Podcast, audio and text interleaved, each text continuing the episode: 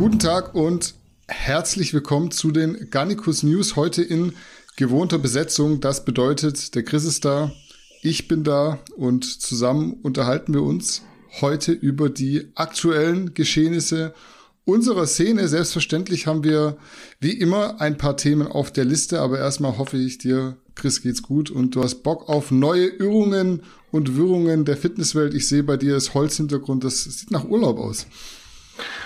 Ja, das stimmt. Ich habe noch eine Woche Urlaub. Ich bin hier in den Bergen, ein bisschen an einem anderen Ort als letzte Woche.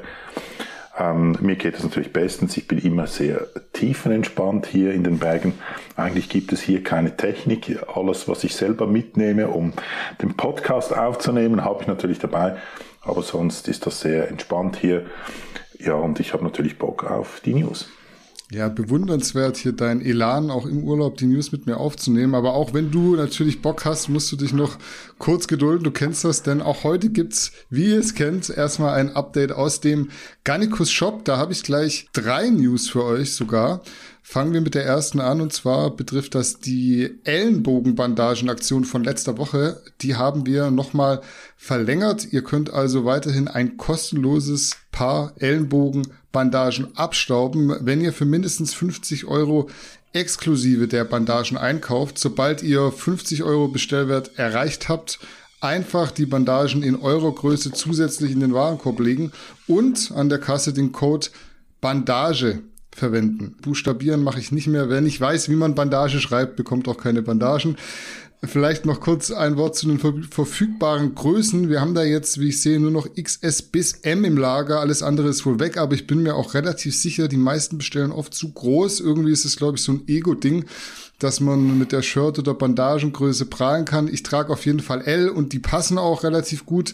Ich bin aber auch 1,90 Meter und zum Glück wieder über 90, beziehungsweise nee, nicht über 90, ich bin wahrscheinlich sogar über 100 mittlerweile. Das erzähle ich schon Käse. Ähm, also ich bin relativ groß und relativ schwer und mir passt L. Also ich will mich nicht zu weit aus dem Fenster lehnen, aber einigen wird sicher auch eine M reichen. Das zu den Bandagen machen wir weiter mit Multi-Backup. Das gibt's äh, ab sofort wieder im Shop zu bekommen. Also gute Nachrichten, weil ich glaube, in dem Moment, wenn ihr das hier hört oder seht, ist es auch wirklich wieder live geschaltet. So wurde mir das auf jeden Fall gesagt und ich bin jetzt mal bester Dinge, dass auch nichts mehr dazwischen kommt. Ganz so gut sieht's beim Rear Depth Stack nicht aus. Der sollte ja auch wieder kommen. Aber es fehlt noch immer ein Rohstoff und noch blöder ist, dass der Lieferant für diesen Rohstoff gerade im Sommerurlaub ist. Äh, ich halte euch da auf dem Laufenden, aber erstmal kann ich kein Datum mehr nennen. Wäre auf jeden Fall doof, weil ich kriege auch die ganze Zeit Nachrichten und erzähle da was von, ist bald wieder zurück und dann stimmt's nicht. Deshalb halte ich mich heute zurück. Dafür habe ich nochmal gute Nachrichten, denn am Sonntag launchen wir mit den Stimcaps seit einiger Zeit wieder ein neues Produkt. Ich habe sie hier und natürlich auch schon getestet. Gerade haben wir ja die Problematik, dass auch unklar ist, wann und in welcher Form der Galenicus zurückkommt. Deshalb nehme ich jetzt aktuell immer den Galenicus Pump in Kombi mit ein oder zwei Stimcaps. Was drin ist, soll ich glaube noch gar nicht sagen. Es soll ein Geheimnis bleiben, aber ich hau's hier für euch trotzdem raus. Ich spekuliere mal drauf, dass es äh, einfach keiner anguckt und äh, ihr dann schon mal wisst, was am Sonntag auf euch zukommt. Pro Portion äh, enthalten sind, Moment, ich lese es euch kurz vor, 500 Milligramm Grüntee-Extrakt, 250 Milligramm Theagrin verkapselt, was am Ende dazu führt, dass 100 Milligramm netto Theagrin drin sind, 227 Milligramm Guarana-Extrakt, was zu 50 Milligramm Koffein durch natürliche Substanzen führt, 200 Milligramm Glucuronolacton, 50 Milligramm synthetisches Koffein und 21,6 Milligramm Citrus Aurantium Extrakt was bedeutet, ihr habt am Ende 6,5 Milligramm Synephrin enthalten. Eine Portion besteht aus zwei Kapseln und ich sag euch, die scheppern schon ordentlich. Die Stimcaps bekommt ihr dann, wie gesagt, ab Sonntag auf garnicus.de slash shop, wie alles andere von Garnicus Original auch. Und damit schließe ich meinen Monolog ab und wir kommen zum ersten News-Thema. Wir starten heute locker flockig mit Strongman-Sport, der vor allem wegen der Europa Pro bei mir etwas in den Hintergrund gerückt ist. Auf jeden Fall wurde am Sonntag der stärkste Mann Deutschlands gekürt und mit von der Partie war unter anderem Tetzel von der Halbgottschmiede. Der hat aber nicht gewonnen, sondern wurde am Ende Fünfter. Über den Sieg freuen konnte sich dafür Dennis Kohlruss, der ja innerhalb der Szene auf jeden Fall sehr bekannt ist. Was sagst du denn zum Sieg von Dennis Kohlruss und zum fünften Platz von Tetzel, der ja, glaube ich, nicht mit optimaler Vorbereitung gestartet ist. So habe ich es zumindest wahrgenommen, als ich das Video angeschaut habe von ihm. Ja, Tetzel kämpft schon länger ein bisschen mit äh, Verletzungen. Also ich, so gefühlt sind das etwas sicher zwei Jahre, wo er immer wieder so etwas hat, das ihn zurückwirft. Trotzdem hat er sich um einen Platz verbessert, wurde Fünfter letztes Jahr oder bei der letzten Austragung wurde er noch Sechster. Also hat sich hier verbessert. Und ähm, ich habe nicht alles gesehen. Es ist im Moment relativ schwierig, an Bildmaterial zu kommen. Ähm, ich habe aber sein Video, er hat da eine gute Zusammenfassung gebraucht und seine Events angeschaut. Er hatte das Gefühl, dass er im Loglift ähm, sehr gut war, hat fast die 180 bewältigt. Die kamen dann nicht ganz nach oben, aber 170, was für ihn, soweit ich weiß, pers persönlicher Rekord war, hat er bewältigt. Also hat einen guten Wettkampf, meinte dann so lapidar, ja, wenn er, wenn es noch besser gelaufen wäre, müsste er gar nicht mehr trainieren. Also er hat da wirklich offenbar mit wenig, relativ wenig Trainingsaufwand ein, ein gutes Resultat erreicht. Was man aber sagen muss, ein großer oder der Sieger letztes, des letzten Jahres, Raphael oder mal Raphael Gottselig heißt er, ähm, war nicht dabei. Das wäre sicher der Favorit gewesen. Ich weiß gar nicht, warum dass er nicht dabei war. Und deshalb hat natürlich der letztjährige Zweitplatzierte Dennis Kohlruss überlegen gewonnen, so wie ich das sah. Wie gesagt, eben, es fehlt da noch ein bisschen die Resultate der einzelnen Events und auch Bildmaterial.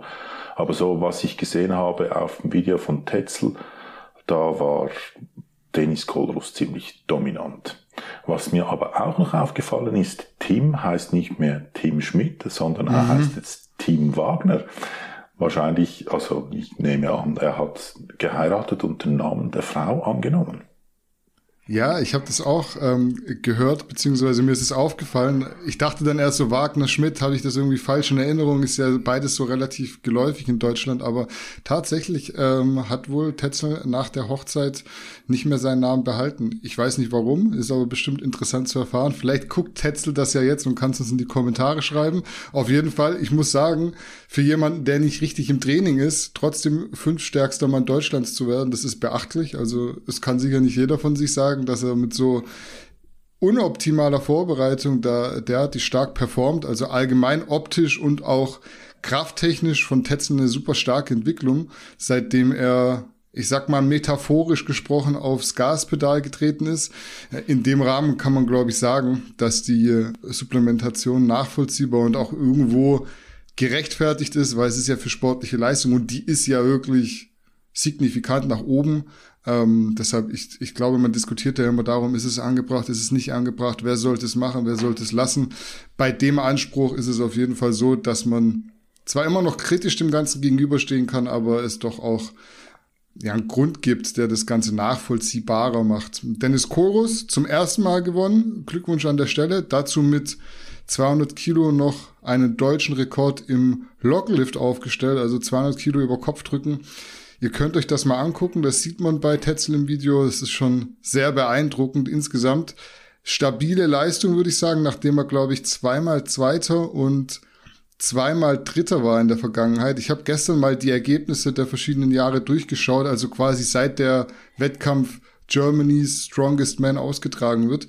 Fand ich schon sehr beachtlich, wie oft da der Name Heinz Olle steht. Ich hatte ihn ja vor kurzem im Podcast ich will es nicht ausschließen, aber es ist wahrscheinlich relativ unwahrscheinlich, dass nochmal jemand so eine grandiose Siegesserie startet. Glaubst du, dass irgendein deutscher Athlet mal wieder eine gute Rolle beim World Strongest Man spielen kann? Äh, irgendwie wünsche ich mir das, dass das mal wieder passiert. Und eben, ich meine, so wie ein plötzlich ein Leonidas aus dem Nichts ausgetaucht ist, könnte es auch sein, dass jemand, der ähnlich talentiert oder Voraussetzungen hat, wie Leonidas und dann voll auf die Karte Strongman setzt, vielleicht noch ein paar Zentimeter größer ist, dann könnte es schon sein, dass da wieder mal jemand aus Deutschland kommt, der vorne mitmischen kann. Historisch gesehen hatten die Deutschen immer wieder gute Athleten, die sich so unter den Top 10 oder sogar unter den Top 6 platzierten, eben mit Heinz Olage Ende der 90er Jahren war das, war das sehr deutlich. Aber auch danach gab es dann immer wieder vereinzelte Athleten. Also ich würde es mir wünschen, dass da nicht irgendwie die Engländer und die Nordländer und die Osteuropäer so äh, dominieren, sondern dass da auch ein bisschen von Zentraleuropa wieder mal jemand kommt. Und zu Tetzel, ich habe mir da nur eine Erklärung, warum dass er den Namen der Frau angenommen hat. Die Frau hat offenbar die Hose an in der Beziehung. so, wir machen weiter mit dem nächsten Wettkampf, allerdings im Bodybuilding und nicht im Strongman-Bereich. Von Samstag auf Sonntag war nämlich die Texas Pro, bei der es eigentlich eine weitere Olympia-Qualifikation zu verteilen gegeben hätte. Das dachte sich bei der Anmeldung sicher auch Steve Kuklow, der am Ende aber nur Zweiter wurde, denn gewonnen hat Ian Vayer, der in der Woche davor schon die Tampa Pro gewonnen hat und jetzt eigentlich eine Startberechtigung verschenken könnte. Geht natürlich nicht, aber ihr wisst, was ich meine. Der Ian hat also den anderen die mögliche Quali weggeschnappt. Dritter wurde Phil Klahar. Dahinter kamen Martin Fitzwater, Hassan Mustafa und Mohamed El Imam. Eindeutig war das Ergebnis auf jeden Fall nicht. Zumindest nicht in den Top 3, aber darüber wollen wir jetzt reden. Was waren denn deine Gedanken, als du die Bilder gesehen hast und vielleicht auch so die, die Ergebnisse dann nacheinander durchkamen? Ich habe mich vor allem mit der Europa Pro beschäftigt und habe dort intensiv zugeschaut und hatte natürlich den Europa Pro ein bisschen präsent und habe mir dann die Bilder von der äh, Texas Pro angeschaut und mir fielen ein paar Dinge auf. Also das, was mir, da werden wir sicher noch darüber reden, aber das, was wir, das sehr augenscheinlich war, das Feld der Texas Pro war meiner Meinung nach, die Leistungsdichte war höher. Also mhm. es war ausgeglichener und es hatte mehr ich sage jetzt mal, sehr gute Athleten. Von den ersten drei muss ich ganz ehrlich sein, für mich hätte jeder gewinnen können und das wäre dann nicht verkehrt gewesen. Also vor allem dieser Kuklot, ich hatte ihn vorne gesehen, muss ich ehrlich sagen, aber wahrscheinlich hat da der Ian Valier hatte mehr Momentum, wahrscheinlich, das wirkt mhm. sich wahrscheinlich irgendwie auf die Kampfrichter aus und so weiter. Und hat vielleicht deshalb gewonnen. Vielleicht gibt es auch eindeutige Merkmale, warum das er gewinnen musste. Da kannst du sicher dann noch was dazu sagen. Aber ich hatte jetzt gedacht, auch wenn er auf dem dritten Platz gewesen wäre, wäre nicht verkehrt gewesen. Bei der Europa Pro, wo wir dann nachher noch darüber reden, sehe ich das ganz anders. Aber dazu dann, dann später. Nee, für mich ein, somit für mich geht der Sieg in Ordnung. Ich fand alle gut. Ich fand sogar den fünf Platzierten, so mein heimlicher Liebling, den, den Hassan Mustafa mit seinen Riesenbeinen, den hätte ich jetzt auch weiter vorne platzieren können, aber der war wieder ein bisschen off. Irgendwie hatte er das nicht im Griff, hatte ich das Gefühl. Da müsste man ihm vielleicht mal sagen, wie man ein bisschen ähm, abnehmen muss vor dem Wettkampf. Aber eine runde Sache eben, große Leistungsdichte, schöne Athleten und ein weiterer Trend, den ich feststelle, habe ich letzte Woche, glaube ich, schon angetönt, die alte Garde hat ein bisschen die ist am Abdanken. Es kommen die neueren Namen, nicht unbedingt viel jüngere Athleten, es hat ja zum Teil schon ältere darunter, aber es findet so ein, ein Machtwechsel statt, habe ich das Gefühl, der zieht sich auch durch diese Texas Pro durch.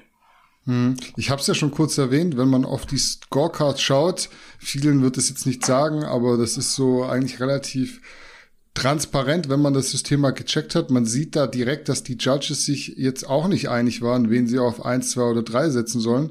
Man hätte das sicher drehen und wenden können, ohne dass sich jemand beschwert hätte. Ian Vayer hat auf jeden Fall nicht unverdient gewonnen. Sicher auch ein bisschen damit begründet, wie du schon sagst, dass er letzte Woche schon in Tampa gewonnen hat und dann hast du halt dieses Momentum, von dem man immer spricht, dass die Judges einfach sagen, der hat letzte Woche gewonnen. Wenn der jetzt nicht komplett außer Form kommt, wird's schwer, bei einem nicht so, ich sag jetzt nicht, nicht so stark besetzten Feld, aber da kam ja jetzt kein Phil Heath oder kein Sean Roden, kein Big Ramy, wo man sagen muss, das ist einfach der Name, der dann viel weiter vorne steht, schon alleine im Vorfeld.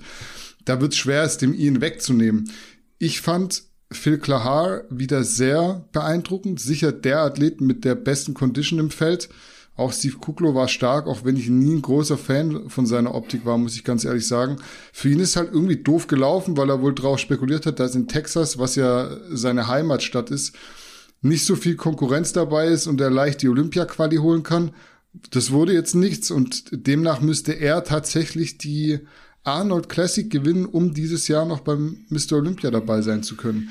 Ansonsten, wie du schon sagst, ich fand auch Top 6 war sehr leistungsdicht. Ansonsten gab es nicht viel Spektakuläres. Hassan Mustafa wieder nicht wirklich in Form, das hatten wir jetzt schon öfter, aber er zieht halt weiter durch, ohne mal so ein richtiges Ausrufezeichen zu setzen. Ich hatte das schon mal gesagt, der hat, glaube ich, irgendwelche Probleme. Wenn ich mich nicht täusche, ist er vorbereitet von Chris Asito oder ist da zumindest mit ihm im Gespräch. Und äh, da war irgendwas, dass er schon seit Monaten bloß Protein isst eigentlich und nicht weiter abgezogen kommt. Also irgendwas scheint da am Argen zu sein. Ich habe es auch schon mal gesagt, wahrscheinlich ist es dann nicht die beste Lösung oder die beste Option, einfach immer weiterzumachen und durchzuziehen. Klar, er zeigt sich den Kampfrichtern, er macht sich da ein bisschen den Namen, davon spricht man ja auch immer. Aber ob das jetzt so dann gesundheitlich das Beste ist, das wage ich jetzt mal zu bezweifeln. Vor allem muss man ja gucken, dass nächstes Jahr dann auch was bei rauskommt. Vielleicht sollte er dann einfach jetzt irgendwann so diesen Schlussstrich ziehen und sagen, ich greife nächstes Jahr nochmal an. Was ich noch fragen würde, wie siehst du es, dass Ian Vayer die Texas Pro noch mitgenommen hat und jemand anderem die Olympia-Quali sozusagen vor der Nase wegschnappen konnte. Das hat ja im Vorfeld für größere Diskussionen gesorgt. Es sind sogar einige Interviews und Podcasts drüber rausgekommen.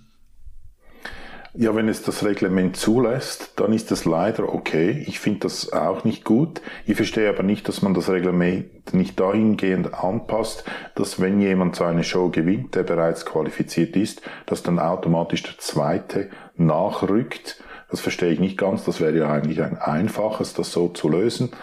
Ich finde, man kann es ihm, Ian nichts verübeln. Er muss Geld verdienen. Er muss maximal das mitnehmen, was er kann. Das war eine einfache Möglichkeit offenbar. Das war so die low-hanging fruits, die er da picken konnte. Dass er das macht, kann man ihm nicht verübeln. Ich würde da auf Seiten des Reglements Anpassungen vornehmen. Ja, bin ich 100% bei dir. Ich dachte gerade erst, ähm, du willst ja so den Ian jetzt einen Strick draus ziehen, aber ich bin da 100% bei dir. Also am Ende er ist ja Profi-Bodybuilder, er macht eine Diät, ist einmal im Jahr quasi in Form. Wenn er den Wettkampf nicht mitnehmen würde und äh, quasi auf dieses Preisgeld verzichten würde, dann wäre er ein ganz, ganz schlechter, nicht nur Athlet, auch Geschäftsmann. Er muss ja auch da daheim eine Familie versorgen. Und dann nimmst du eben diese, ich weiß nicht, was es da jetzt gab, 3000, 5000 Dollar, die nimmst du mit, die musst du mitnehmen. Ich würde auch das im Vorfeld so organisieren, dass quasi eine bestimmte Anzahl an Wettkämpfen im Jahr stattfindet. Nehmen wir jetzt mal zehn Wettkämpfe in der offenen Klasse und dass man dann einfach sagt, jeder Wettkampf bringt einen Qualifikanten für den Mr. Olympia hervor sozusagen. Und wenn dann die ersten zwei schon qualifiziert sind, qualifiziert sind rückt eben der dritte nach beispielsweise. Und dann hast du ja trotzdem ein sehr starkes Feld. So könnte man es beispielsweise lösen, aber da jetzt zu sagen, der Ian soll doch bitte dem Steve den Vorzug lassen, das ist ja auch Quatsch.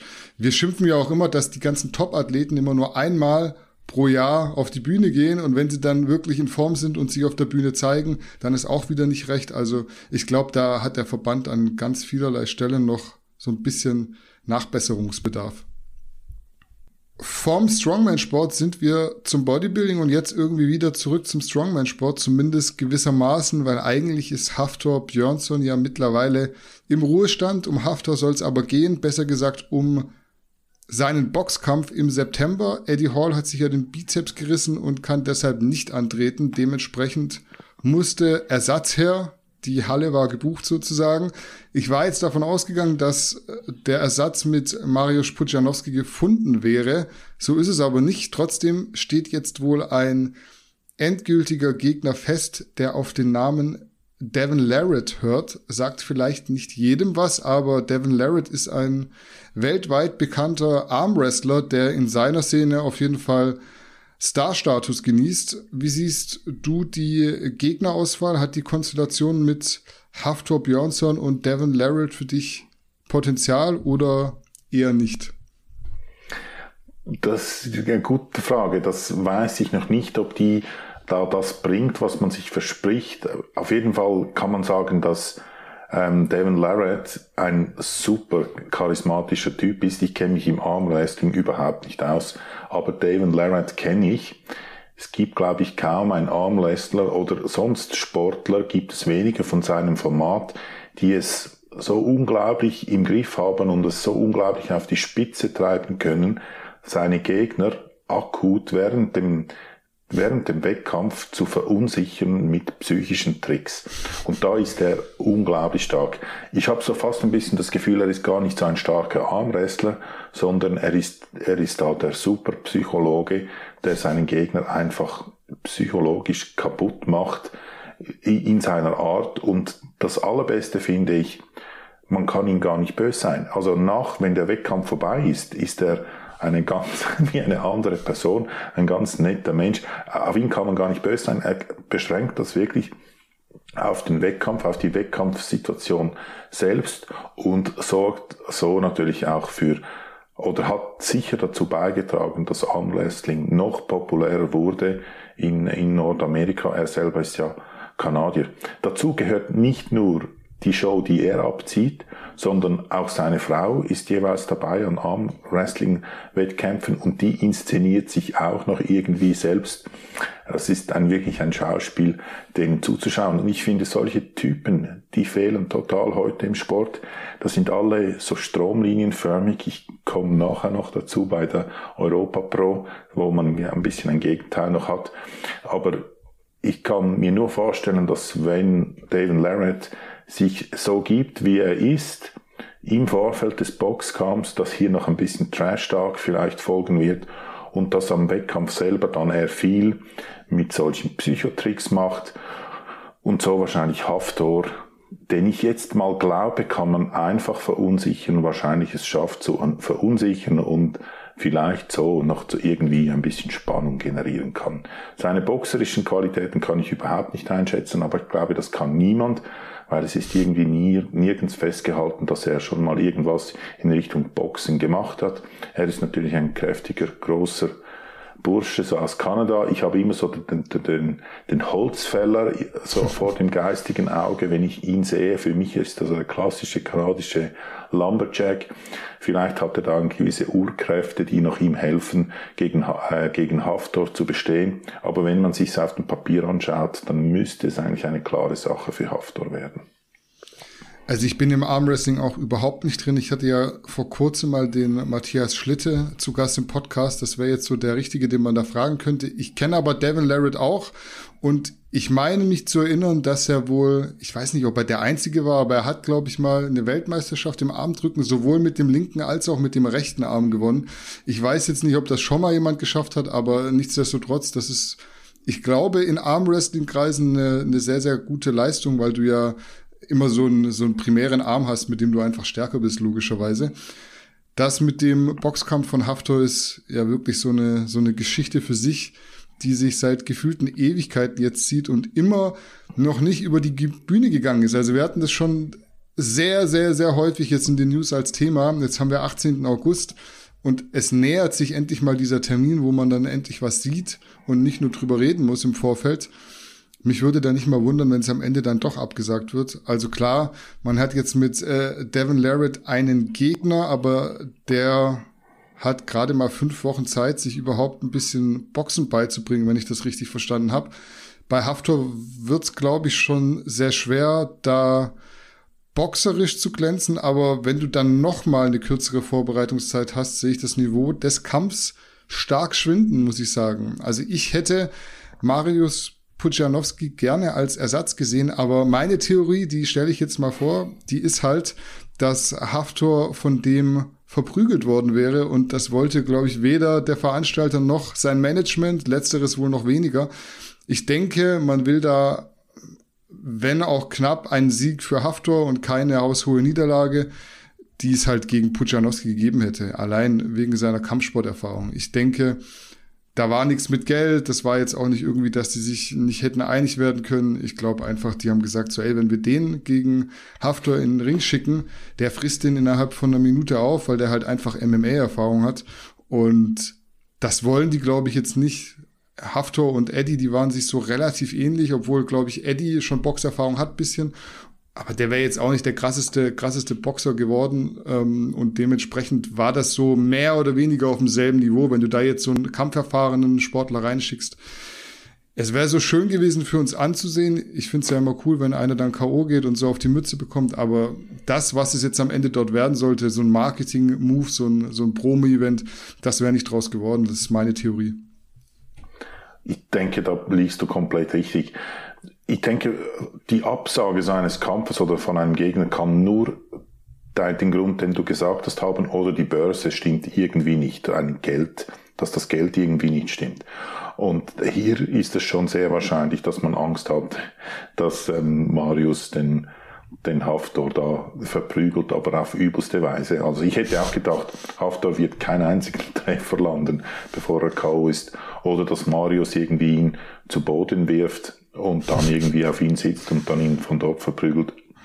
So wie, es, so wie er es mit Bob Sapp gemacht hat. Also er hat ja durchaus Erfahrung mit größeren, stärkeren, schweren Athleten, obwohl das, das eigentlich fast ein bisschen schizophren ist, wenn man sagt, stärker als Marius, aber in diesem Fall zutreffend. Also ich denke auch, das wäre eine einseitige Sache geworden und da hat irgendjemand den Riegel vorgeschoben, wahrscheinlich von Seiten Management Haftor. Und so, aber ich weiß nicht, ob das mit Larrett dann wirklich einen spannenden Wettkampf gibt. Eben, du hast es gesagt, fünf Wochen Vorbereitungszeit, wenn man noch nie geboxt hat, wird schwierig. Ein in letzter Zeit häufig thematisierter Protagonist ist auch heute wieder mit dabei. Die Rede ist von Johannes Lukas, der ja in Fitness Deutschland mittlerweile den Ruf als Talentscout zugesprochen bekommen hat, unter anderem ja auch von uns. Ob es auch bei seinem neuesten Projekt wieder dazu kommt, dass der nächste Natural Bodybuilding Shootings da rauskommt, darf, glaube ich, bezweifelt werden. Aber nichtsdestotrotz wird Johannes wohl bald im Fernsehen zu sehen sein und zwar als Coach von Gabriel Kelly. Das ist der Sohn von Angelo Kelly, einem Mitglied der Kelly Family. Wer hätte es gedacht? Du hast bestimmt das Video von Johannes angeschaut. Was meinst du, ist TV das richtige Format für ihn? Ich denke schon. Also wenn ich so jemande, jemand mir vorstelle, der fürs, äh, fürs TV geeignet wäre, dann würde mir jetzt nicht an erster Stelle Johannes äh, mit seinem so leicht gefühlten ADHS-Syndrom in den Sinn kommen.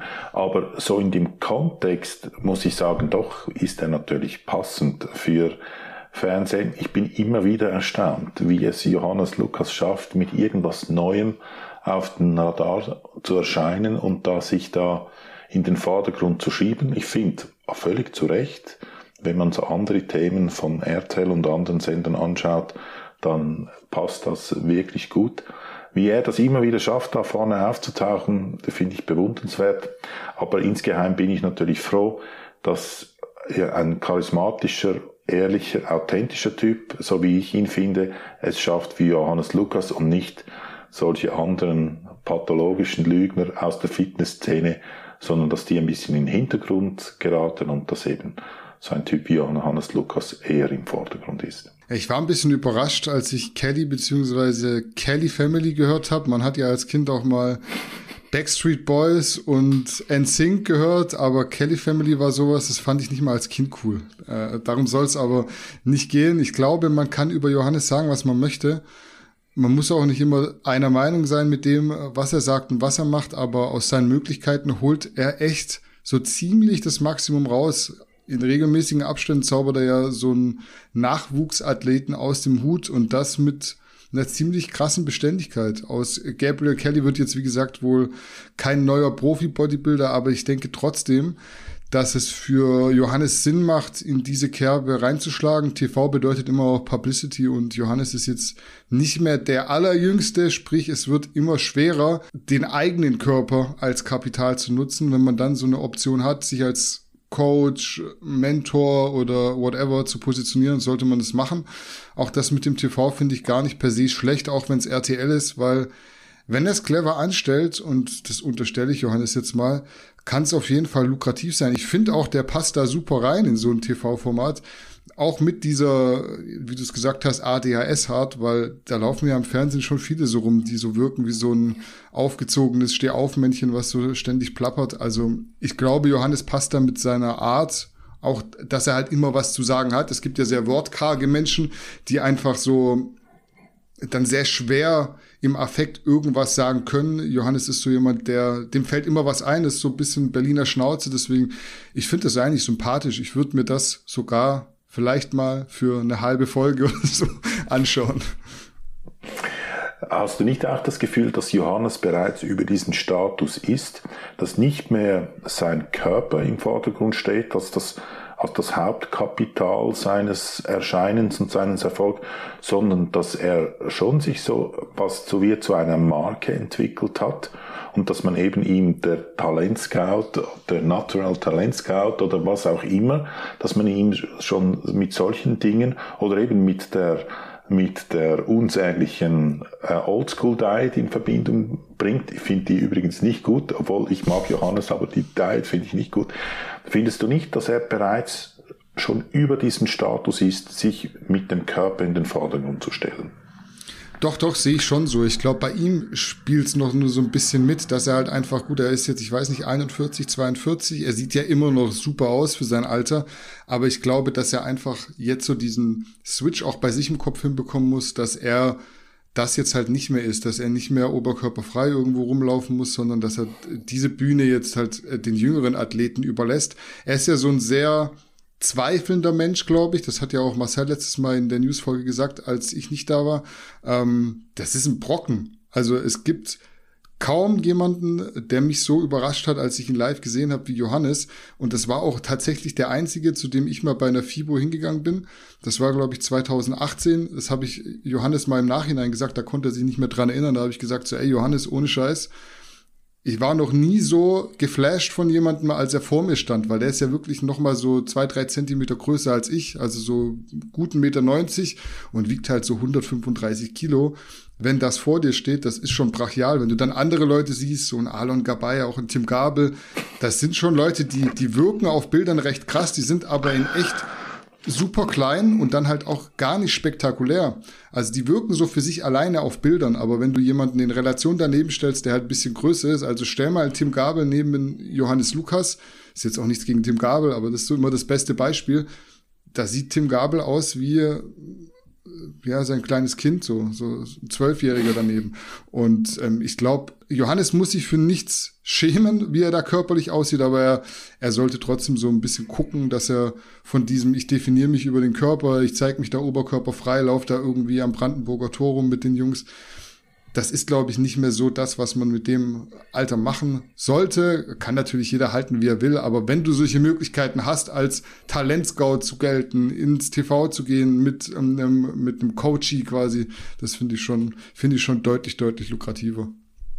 Nach dem Tod von John Meadows in der letzten Woche haben wir diese Woche leider wieder einen Todesfall zu beklagen, dieses Mal im Frauenbodybuilding. Es geht um Alena Kosinova, die nach ihrem fünften Platz bei der Portugal Pro beziehungsweise Mr. Big Evolution Pro eigentlich bei der Europa Pro hätte starten sollen, aber sozusagen in der Peak Week verstorben ist. Es wird gerade viel spekuliert, vor allem über die Umstände, weil sie von einem relativ bekannten Coach vorbereitet wurde, der für sehr fragwürdige Diuretika-Protokolle berüchtigt ist, sage ich mal. Und jetzt in der Szene verantwortlich gemacht wird dafür, was passiert ist.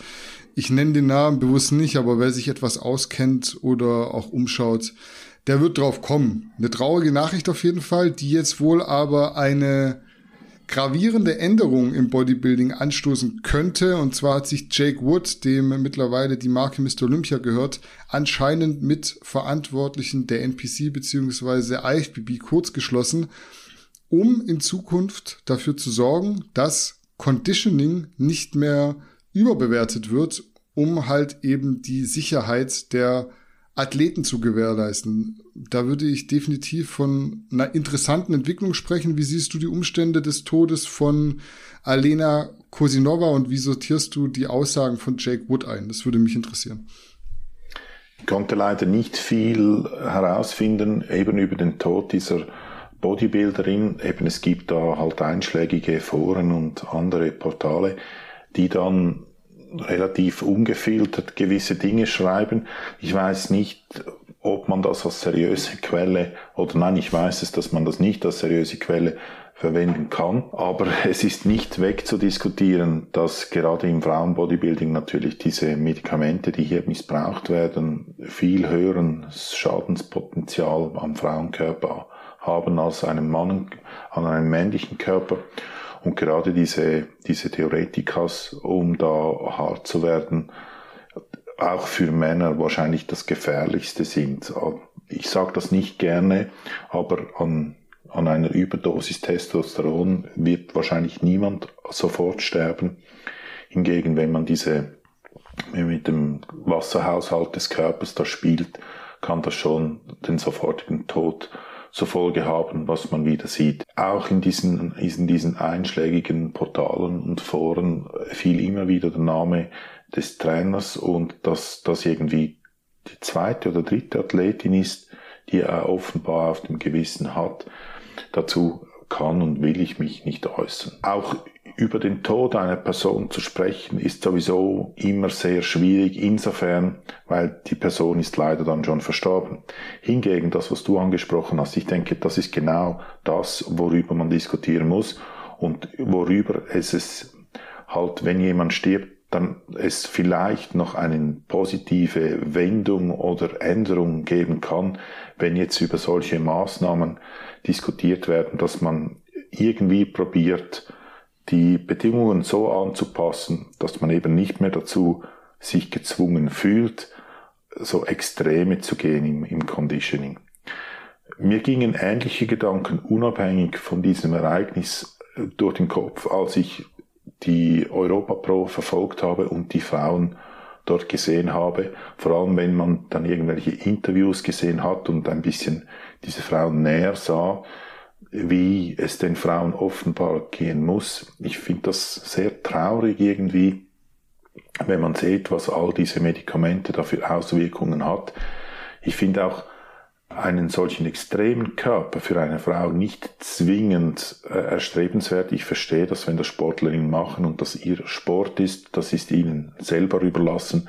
Das gleiche Argument kann man bei Männern bringen, aber irgendwie wahrscheinlich auch, weil ich halt ein Mann bin, liegt mir das Wohl der Frauen ein bisschen näher und da entwickeln sich halt eher solche Gefühle wie Mitleid und so, obwohl ich, die müssen nicht bemitleidet werden, aber einfach so, oder ein bisschen Trauer oder irgend sowas in dieser Richtung, wenn man so eine Frau sieht, die so fast gefoltert aussieht von, von dem, was sie macht. Also wenn das dazu dient, dass man hier neue Regularien entwickeln kann, die es nicht mehr nötig machen, dass sich eine Frau so schinden muss und trotzdem gewinnen kann, dann muss man sagen, dann wäre das eine gute Entwicklung. Ich zweifle sehr stark daran, dass man überhaupt irgendwas findet oder dass man das irgendwie schlau bemessen kann, dass das so geht. Ich zweifle daran, aber ich lasse mich hier gerne von einem Besseren belehren. Also erstmal vorneweg, du hast es letzte Woche, glaube ich, ganz gut gesagt. Tod macht immer betroffen, wenn man davon erfährt und vor allem dann auch noch drüber sprechen muss. Wenn dann eine Mutter und Ehefrau, ich glaube 46 Jahre alt war sie, stirbt, ist es umso krasser, vor allem wenn es vermeintlich damit zu begründen ist, dass sie einem fragwürdigen Entwässerungsprotokoll zum Opfer gefallen ist. Der eine oder andere kennt vielleicht die Story, als Ronnie Coleman mal kurz äh, vor einem Mr. Olympia wohl fast hops gegangen wäre, weil er zu dehydriert war. Da gibt's diese Story aus der Badewanne.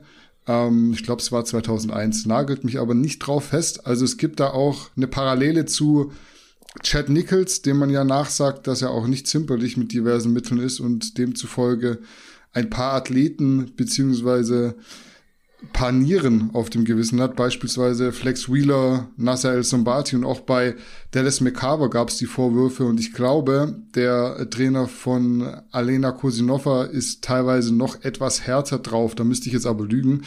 Die Frage ist halt, was macht man aus diesem Vorfall? Ich bin auf jeden Fall gespannt, ob da Wort gehalten und Conditioning zum Schutz der Athleten wirklich weniger stark bewertet wird in Zukunft das hört sich immer direkt nach so einem Ereignis politisch super toll an, aber am Ende müssen dann halt auch Taten sprechen. In der Praxis kann ich mir nicht so recht vorstellen, wie das umgesetzt werden soll, weil da muss man ja Conditioning fast schon proaktiv bestrafen und dann bist du wieder in der Misere, dass es ja Athleten gibt, die einfach genetisch bedingt eine gewisse Condition mitbringen. Also jetzt schaut man sich einen Tim Budesheim an, der hat einfach von Natur aus so einen gewissen Look, wenn man sich das anguckt auf HD-Material, er ist so, man sagt grainy, das ist sowas, das kannst du, glaube ich, nicht für dich pachten, nur weil du gewisse Substanzen zu dir nimmst.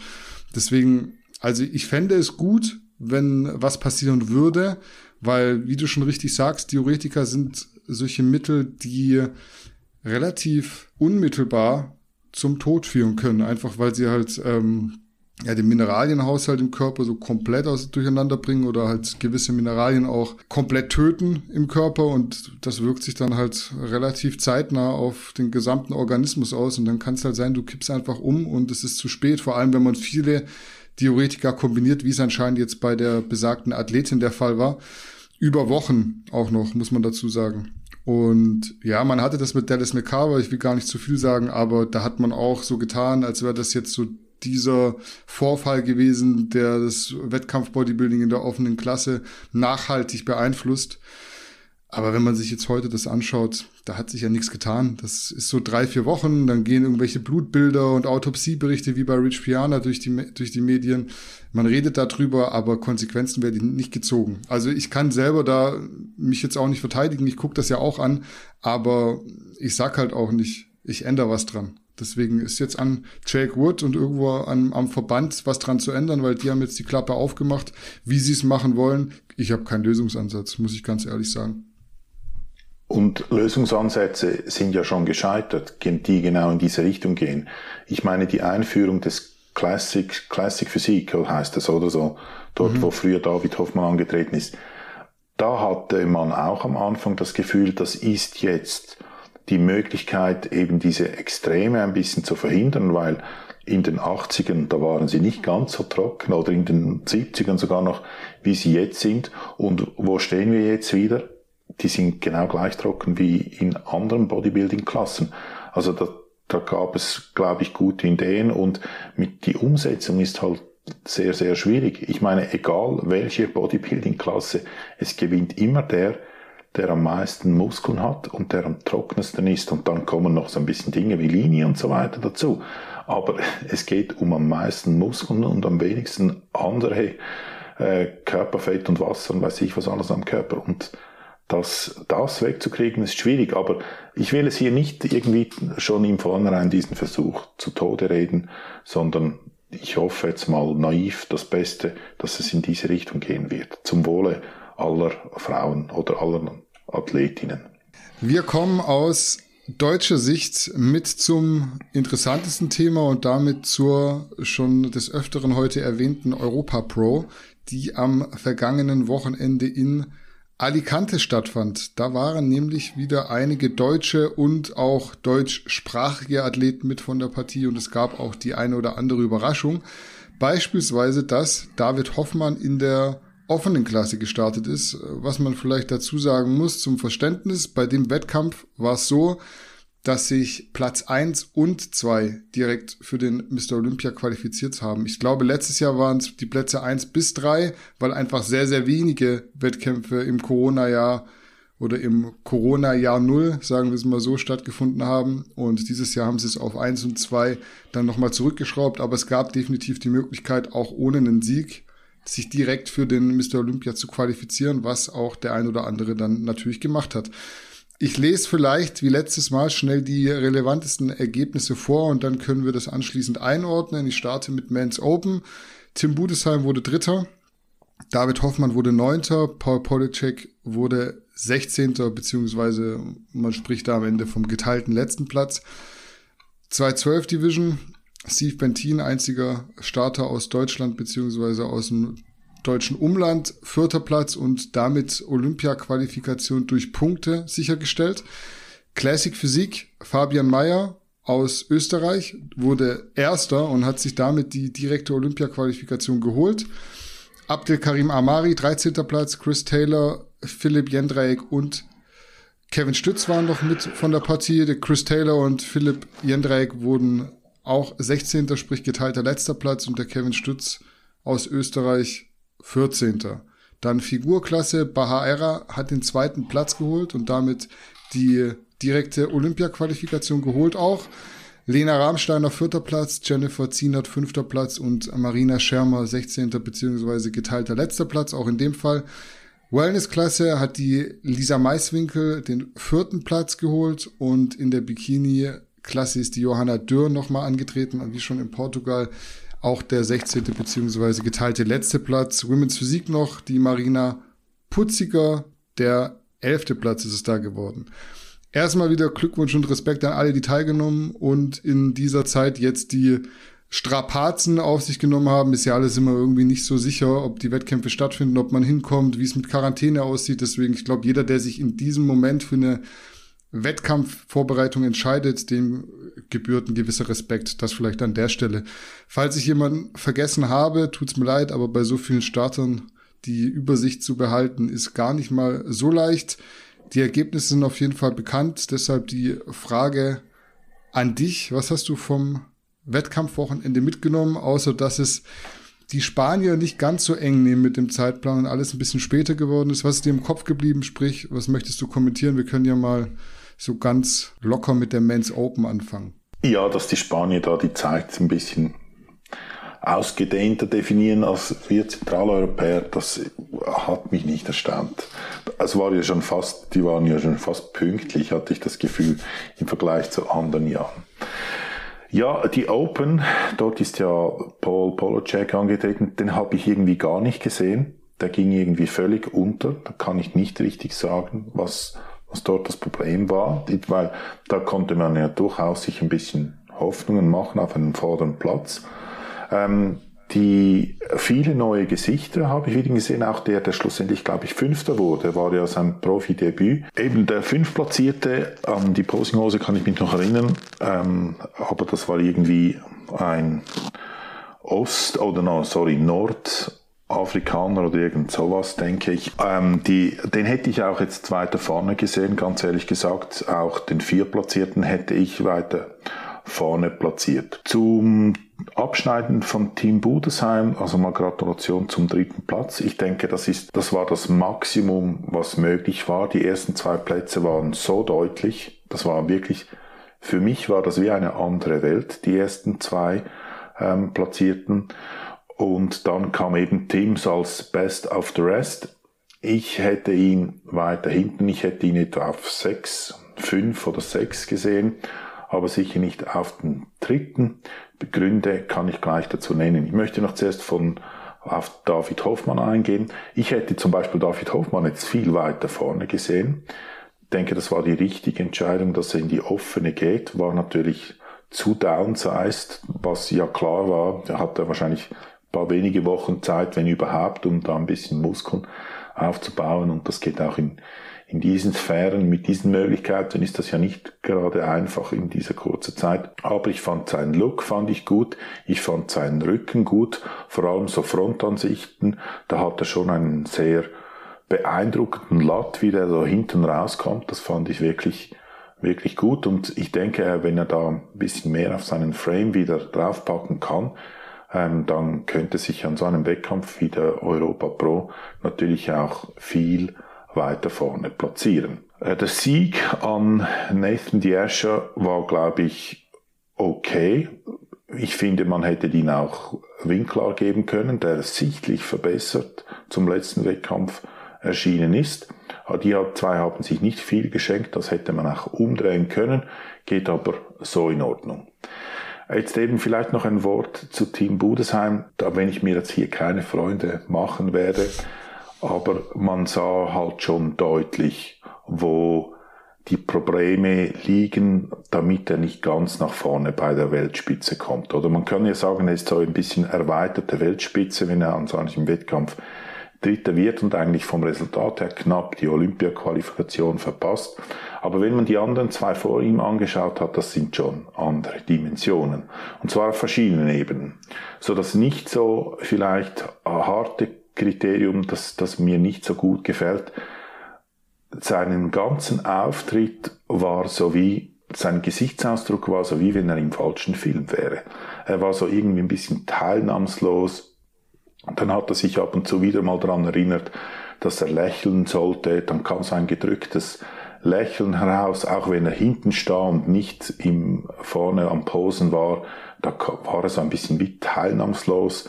Seine po sein Posing wirkt extrem hölzern und es wirkt auch nicht, wie wenn das ihm Spaß machen würde, was ich durchaus verstehen kann.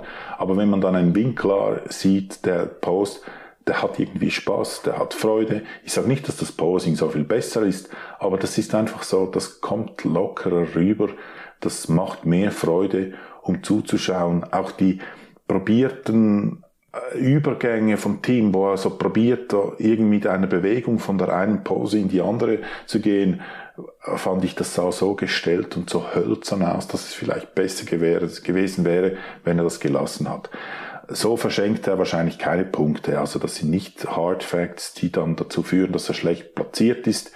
Ich denke aber so zum Aufsfall, aufzufallen und so in aller Munde zu sein, müsste man dort ein bisschen mehr Charisma an den Tag legen. Körperlich war auch ganz klar oder war auch ganz deutlich, dass er hier Defizite hat, um an die, die komplette Weltspitze zu kommen. Einerseits die Linie, das ist hinlänglich diskutiert, dass die, der Bizeps nicht hoch genug ist oder, oder fast gar nicht in Erscheinung tritt in gewissen Posen.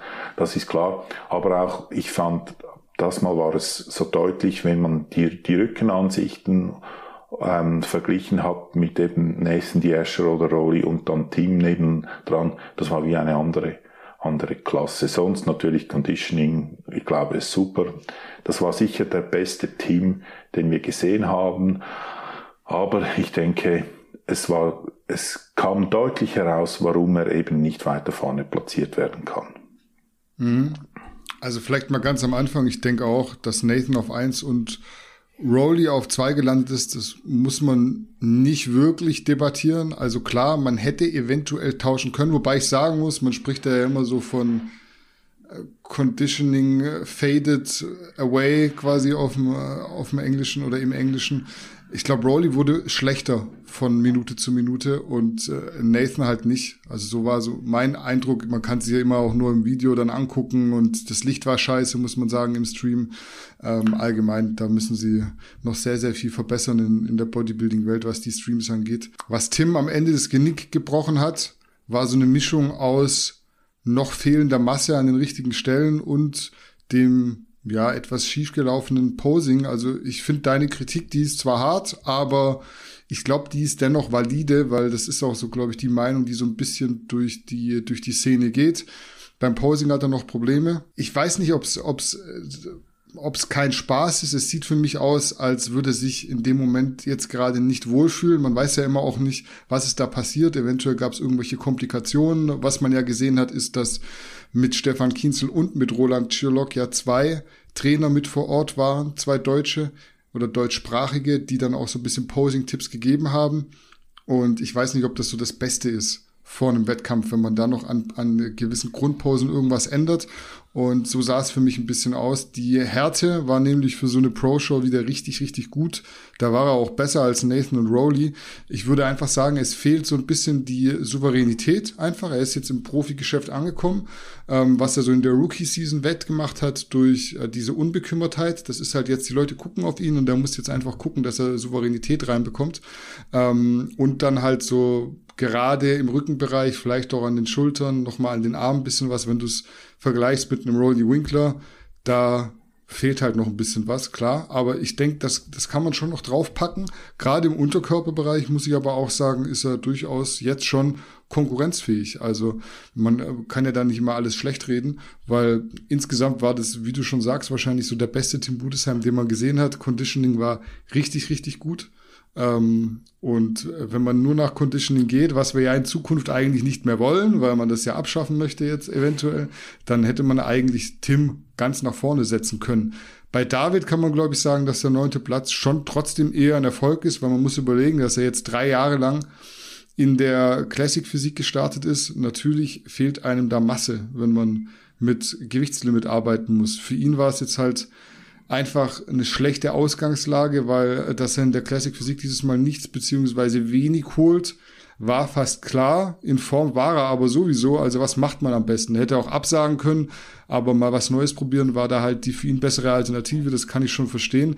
Die Frage wird jetzt sein, ob er wirklich mit einem Karriereende liebäugelt oder nochmal all in geht, um zu schauen, was mit paar Kilo mehr in der offenen geht. Dafür müsste aber auch der Krieg mit den Super Subs wieder etwas intensiviert werden, denke ich, und da weiß ich nicht, ob er dazu bereit ist. Das ist so eine ganz, ganz schwierige Situation. Ich fand auch, Conditioning war cool, Look war super, aber halt einfach so an gewissen Stellen hat die, die Muskulatur gefehlt, was halt einfach, wie gesagt, absolut nachvollziehbar ist, wenn du über Jahre hinweg dich in so ein Limit drücken musst, wo du eigentlich nicht reingehörst, weil äh, David ist ja eigentlich äh, bekennender Super Heavyweight Pro, auch mit einem Meter 85, glaube ich, relativ groß.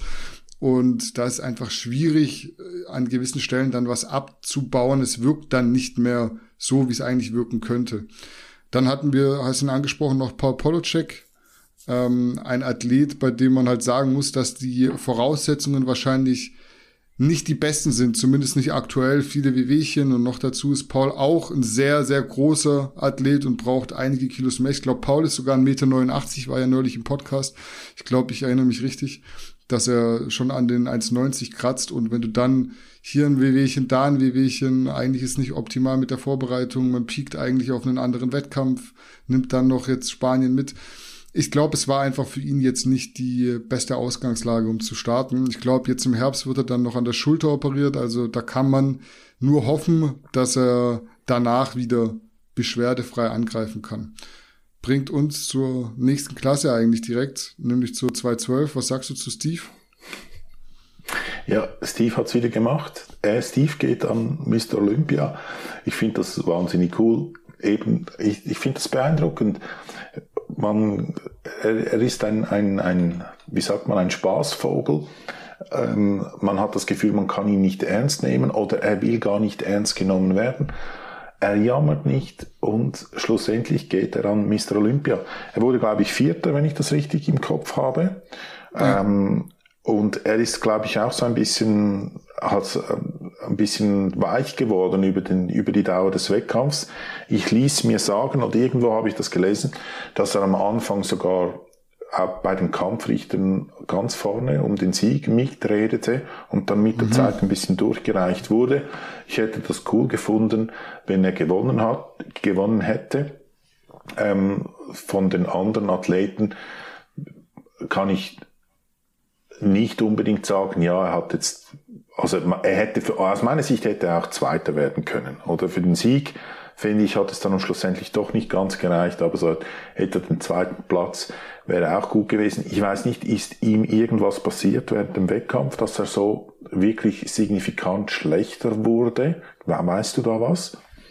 Ich weiß tatsächlich nichts. Ich werde ihn das am Freitag fragen, weil er ist im Podcast ja am Freitag und da können wir das Ganze ausführlich besprechen, was da eventuell schiefgelaufen sein könnte. Vielleicht ist auch einfach irgendwie beim Laden was passiert, Verdauung, dass der Bauch rausgeguckt hat. Man kann es ja dann so im, im Nachhinein dann immer analysieren, aber währenddessen ist halt, ist halt nicht immer so machbar, den Bauch dann drin zu behalten, beispielsweise.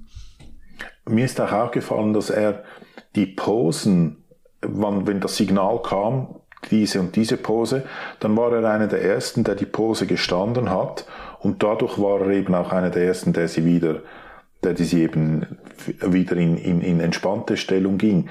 Ich glaube, da müsste man auch ein bisschen taktieren und vielleicht ein bisschen sich auf die anderen Athleten anpassen, weil die Pose kann sie ja nicht unendlich halten. Aber wenn alle immer da noch mehr viele Franz machen, bevor sie in die Pose gehen und dann er als deutscher, solider Poser sofort in der Pose ist, dann ist er da ein bisschen im Hintertreffen. Aber das war so ein, so ein Eindruck, den ich bekam. Ich weiß nicht, wie, wie ähm, plausibel das ist, was ich jetzt da gesagt habe. Ja, also am Ende muss man sagen, stabiles Paket. Also Steve hat abgeliefert, wie er es eigentlich immer macht. In den Vergleichen war er sogar zeitweise relativ dominant, vor allem aufgrund der Härte in den Beinen. Da ist er echt immer schon richtig, richtig on point, das muss man sagen. Etwas problematisch war seine Kür, da hing der Bauch hin und wieder raus, was halt nicht ganz so schön ist, weil die Judges sehen das halt auch. obwohl die Kür ja eigentlich nicht gewertet wird, aber es ist so ein Eindruck, der einfach im Kopf bleibt.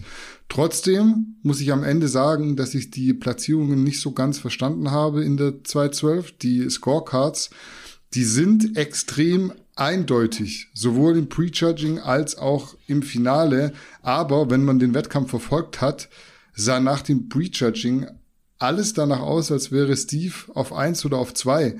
Man sieht es ja daran, wo die Athleten in den Callouts platziert werden und da stimmt für mich die Scorecard nicht damit überein, was auf der Bühne letztendlich passiert ist. Klar, unterm Strich ist Steve trotzdem qualifiziert, aber ich hätte ihm eine Top-2-Platzierung halt gegönnt, weil er sich wirklich verbessert hat und damit direkt qualifiziert gewesen wäre. Ich glaube, ihm selber war das gar nicht bewusst, dass er qualifiziert ist. Er hat es erst am nächsten Morgen irgendwie so erfahren, dass die Punkte gereicht haben. Seit er mit Dennis Wolf arbeitet, hat sich da einiges getan. Beispielsweise stellt er die Posen jetzt in seiner Kür auch deutlich besser beziehungsweise länger und das macht sich im Gesamteindruck halt bemerkbar. Also wenn du zu früh aus der Pose rausgehst, wenn du noch gar nicht richtig gestanden hast, bist du ja nicht komplett geflext und äh, die Judges haben halt ein schlechtes Gesamtpaket so in Erinnerung. Man muss jetzt schauen, was beim Olympia geht, aber ich denke, Top 10 muss man schon trotzdem als Ziel aufrufen, dass man da so ein bisschen mit Ambitionen auch hinfliegt. Ähm, ich fand ein super Paket, schade so ein bisschen mit dem Bauch, aber ich denke, so von Mal zu Mal wird das jetzt so der Steve, den man sich halt einfach immer wünscht und der so neben diesem ganzen Kasperle-Theater, was man ihm immer vorwirft, einfach auch noch immer, immer, immer mehr Seriosität mit reinbringt, gerade zu den Zeitpunkten, wo es halt einfach dann zählt. Das war die 212. Dann haben wir eigentlich noch eine große Männerklasse, das ist die Classic Physik. Da waren auch deutsche Athleten dabei, die sind aber nicht so weit vorne im Feld gelandet. Ich glaube, so das Hauptsächliche, was man da ansprechen muss, ist der der Sieg von Fabian Mayer. Was sagst du dazu? Ja, körperlich, das, was er abgeliefert hat, 1A, Rücken war, glaube ich, sehr gut. Bein, Rückansicht war auch, oder Beine insgesamt, da war alles gut. Also da kann man wahrscheinlich wenig aussetzen. Das, was ich ein bisschen an ihm kritisieren mag, ist halt seine übernette Art, seine absolute nicht charismatische Art die nervt mich fast ein bisschen, wenn ich ehrlich bin. Er ist so ein, ein lieber Teddybär und er hat mir viel, wie sein Körper hat, hat auch sein Charakter irgendwie für mich viel zu viel, viel zu wenige Ecken und Kanten. Das ist da komplett stromlinienförmig CW-Wert von 0,1 irgend sowas. Also ich würde mir wünschen, dass er da ein bisschen, ein bisschen mehr Charakter zeigen könnte, aber nein, also das versteht die Kritik richtig. Das ist ähm, ähm, ist alles in Ordnung mit ihm. Oder wenn er so ist, dann ist er so, ich mag halt die charismatischen Typen, so wie ein Steve Bentin oder eben Hans Hoffmann, mag ich halt mehr, die dann da ein bisschen was, ein bisschen Stimmung machen. Ähm, und Fabian ist da wirklich ganz extrem auf der Seite von, von keine Ecken und Kanten. Aber ja, sah gut aus. War trotzdem ein bisschen überrascht, dass ähm, er dann dass es nicht mehr Konkurrenz hatte oder dass es nicht irgendwie deutlicher war, aber ich tue mich sowieso schwierig mit dieser Klasse, mit den Wertungskriterien. Ich muss ganz ehrlich sagen, für das, dass Reben hier jetzt gewonnen hat und zu Mr. Olympia geht, ich kann mir nicht vorstellen, dass er irgendwie was mitreden kann an, an Olympia, obwohl er jetzt ja da relativ deutlich gewonnen hat oder halt gewonnen hat und als Sieger sich qualifiziert hat. Ich kann mir nicht vorstellen, dass er an Mr. Olympia da ein Wörtchen mitreden kann. Ja, ich glaube, bei Fabian Mayer ist einfach so ein Typ-Ding. Er ist vom Naturell so und ich denke, da wird sich auch nichts mehr ändern. Du machst aus einem Fabian Mayer halt kein Steve Bentin, auch wenn das immer jeder gerne hätte. Aber am Ende ist ja so der Körper, der zählt und er ist trotzdem so ein bisschen dieser Sunny Boy, der sehr gut in diese Classic Physik Klasse reinpasst. Also wenn du jetzt überlegst, du hättest nachher einen Steve Bentin in der Classic Physik, das matcht halt so überhaupt gar nicht. Und ich glaube, da hat er schon die richtige Klasse gewählt, hat auch verdient gewonnen, einfach ein geniales Paket gebracht zusammen mit Stefan Kienzel. Das muss man an der Stelle festhalten. Mischung aus Härte, Linie, Symmetrie. Das war schon richtig, richtig schön anzuschauen. Auch schon im Vorfeld bei den Formchecks fand ich schon echt beeindruckend. Da passt einfach irgendwie alles perfekt zusammen und deshalb kann man, denke ich, festhalten, dass er in der Klasse eine große Zukunft haben kann. Äh, Fabian war ja schon in Portugal vor David und wenn man sich das so anschaut, von den Platzierungen äh, wäre es, glaube ich, für David auch hier sehr schwer geworden mit der Quali. Punkte hätten sowieso nicht gereicht, also hätte es Top 2 werden müssen, was fast ausgeschlossen war. Ich glaube auch der spätere zweite oder dritte, ich glaube der dritte, der war auch nicht so ganz, war auch nicht so ganz zufrieden, weil das war der erste in Portugal. Der hat sich da auch mehr ausgerechnet, aber ich glaube, da haben jetzt mal die Judges so gewertet, wie man sich die Classic Physik vorstellt, wie sie gewertet werden soll. Ähm, dementsprechend also für mich die Ergebnisse absolut verständlich und auch so nachvollziehbar. Ähm, bei David war natürlich jetzt auch in der offenen nicht mehr zu holen, aber wie schon gesagt, in Form war er sowieso, also komplett absagen wäre ja auch irgendwo enttäuschend gewesen, allein für die Fans. Ansonsten, also erstmal, ich lege mich jetzt mal fest hier, Fabian Mayer, Olympia Top 10, einfach so, um mal so ein Statement rauszuhauen. Ja, ich finde, das ist okay. ein absolut, absolut schöner Körper und ähm, okay. das ist ja immer so, immer halt so viel Idealismus denken und was passiert dann nachher wirklich. Ich habe auch einen David Hoffmann ja, so auf neun Mal gesehen auf, beim Mr. Olympia, aber dann ist halt immer die Frage, was sehen die Judges, wer kommt noch irgendwie spontan rein und ähm, perspektivisch sehe ich ihn aber schon in den Top Ten. Und der ist halt noch im Gegensatz zu David jemand, der in der Klasse jetzt groß wird und nicht in einer anderen Klasse groß wird und dann irgendwie sich reinsizen, downsizen muss. Er kann schon jetzt komplett Classic Physik arbeiten, wie es halt auch ein Urs macht beispielsweise. Er kann die Kriterien wirklich auch so angehen, wie sie gewünscht sind und ist nicht erst ein Super Heavyweight Bodybuilder, der einfach irgendwie 10 Kilo abwerfen muss. Genau, ansonsten hatten wir ja noch drei andere deutsche Athleten in der Classic am Start. Die sind zwar alle außerhalb der Top 10 gelandet, aber man sieht auch hier, dass Athleten nachkommen und wir zumindest Profis haben, die in Zukunft was reißen könnten, wenn die, wie sagt man so schön, wenn die Variablen stimmen, die verschiedenen. Also ich denke, wir haben da auf jeden Fall ein paar, paar Eisen im Feuer. Mmh Vielleicht am Ende noch ein Wort zu den Damen. Da haben wir ja mit Baha Aira auch eine Athletin, die sich für den Mr. Olympia qualifizieren konnte. Und zwar in der Figurklasse mit einem sehr guten zweiten Platz. Also ich finde auch ihre Linie super, super schön, muss ich sagen. Ähm, hat mich dann doch äh, überrascht, dass sie auf zwei gelandet ist. Nicht, weil ich sie nicht gegönnt habe, aber es ist ja dann, keine Ahnung, irgendwie bei mir schwingt dann auch so ein bisschen immer das mit, ähm, ob die Judges dann auch so werten, wie man das dann am Ende selbst sieht. Bei Steve war ich super überrascht, dass er am Ende Vierter wurde und nicht Zweiter. Also Erster, ja, muss man nicht, aber Vierter war für mich nach dem Prejudging, war für mich echt komplett daneben. Ähm, und so gehst du halt dann auch so an andere Klassen ran, obwohl die jetzt in dem Fall vorher stattgefunden hat, aber ihr wisst wahrscheinlich, was ich meine. Also neben Mike Sommerfeld, Oskar Ilczynski und Steve Bentin fliegt auch Bahar Aira nach Orlando und vertritt Deutschland. Man muss insgesamt aber sagen, dass wir gerade in der Figurklasse viel Potenzial haben. Das hat man jetzt den, an den Platzierungen in Spanien und Portugal gesehen. Ich bin da auf jeden Fall gespannt, wie weit vorne sich Baha beim Olympia platzieren kann und wie es für die anderen Damen zukünftig weitergeht. Wie gesagt, die Zukunft sieht speziell in der Figurklasse ganz gut aus. Rosig, würde ich fast schon sagen. Auch Wellnessklasse haben wir jetzt mit Lisa Maiswinkel, eine Athletin, die ja gerade erst Profi wurde und sicher noch Luft nach oben hat, um sich weiter zu verbessern. Bei den Damen wird beziehungsweise wurde definitiv fleißig gearbeitet und die Ergebnisse sprechen dann nach und nach eben für sich. Das vielleicht zum Wettkampf in Alicante. Hast du noch äh, was hinzuzufügen? Frauen, ja, Classic, hätte, whatever. Ja, nein, zu, zum Wettkampf allgemein möchte ich noch gerne deine Einschätzung hören. Also einerseits, dazu möchte ich, muss ich nicht eine Einschätzung nicht haben, aber ich fand es gut, dass Tim und David sich rasierten komplett vor dem, im Gesicht, vor dem Wettkampf. Also David sah zehn Jahre jünger aus. Da kann mir ja. niemand sagen, dass das ihm nicht gut steht. Und auch Tim, der sah aus wie 25, hat dieses Gefühl. Also das würde ich an, an der Stelle von diesen beiden würde ich das immer machen auf dem Wettkampf. Die, die sahen richtig frisch und gesund und, und jung aus.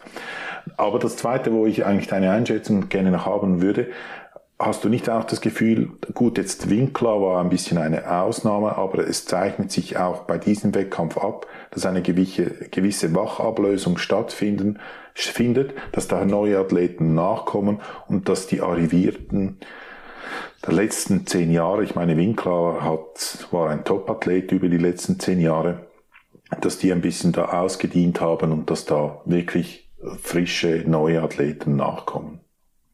Ja, definitiv. Also es ist ja unweigerlich so, dass irgendwann so von jedem Athleten mal die Zeit zu Ende geht. Und ich denke auch, wenn du so einen Tim Budesheim nimmst und ihm zwei Jahre mehr Profi-Dasein gibst und der jetzt nach diesen zwei Jahren äh, Profi-Dasein am Wochenende auf Rolly Winkler getroffen wäre oder auch auf Nathan, Nathan Diescher, dann hätte die Sache wahrscheinlich ganz, ganz anders ausgesehen. Wie gesagt, Rolly Winkler, der ist jetzt, wie alt ist der? 45, 44? Der ist schon hätte relativ gesagt, alt ja. jetzt. Und äh, der hat natürlich da eine Routine, die kann ein Tim Budesheim fast noch gar nicht haben. Er ist ja jetzt auch von Natur aus jetzt nicht so dieser, ich sag jetzt mal outspoken, extrovertierte Typ, der da rausgeht und sagt, guck mal mich an, ich bin äh, der Allergeilste, ich habe hier richtig Spaß. Ich glaube, das ist er auch vom Naturell nicht. Das wird er sich so ein bisschen aneignen, auch aneignen müssen. Aber ganz klar, also das wird jetzt irgendwann sich so rauskristallisieren, wer da die Nachfolge antritt. Nick Walker, Hunter Labrada, das sind alles so Namen, die jetzt danach kommen werden, auch in Tim Budesheim, der ja, wie du sagst schon, das ist ja erweiterte Weltspitze. Wenn du jetzt hinter einem Nathan Diescher und hinter einem Rolly Winkler Dritter wirst, das ist jetzt nichts, wofür du dich schämen musst. Also definitiv nicht. Ich sehe das ganz genauso. Also es wird jetzt sich zeigen, wer da in die Fußstapfen tritt von den ganz Großen. Ja. Das war auch unser letztes Thema für heute. Dementsprechend wären wir durch. Das war für mich super anstrengend heute. Das äh, hat man vielleicht so zwischendrin gehört. Ich habe hinten an der Zunge so eine kleine Entzündung und die reibt bei jedem Mal sprechen äh, an meinem Zahn. Das ist richtig ekelhaft. Deswegen habe ich vielleicht auch ein bisschen gelispelt, aber trotzdem äh, durchgezogen. Dementsprechend, wie gesagt, wir sind durch. Denkt mir an die verlängerte Bandagenaktion. Denkt mir auch an den Restock vom Multi-Backup. Der müsste jetzt, wenn ihr das hört, schon wieder vonstatten gegangen sein. Und selbstverständlich denkt mir auch ans Release der Stimcaps am Sonntag. Alles zu finden auf gannikus.de slash shop oder ihr tragt euch am besten parallel noch in den Newsletter ein. Da seid ihr dann sowieso immer auf dem neuesten Stand und bekommt vielleicht auch die eine oder andere coole Insider-Info. In diesem Sinne hoffe ich, ihr habt euch gut unterhalten gefühlt. Wir sehen oder hören uns in diesem Format wieder in einer Woche. Bis dahin, macht's gut und lasst euch nicht verarschen.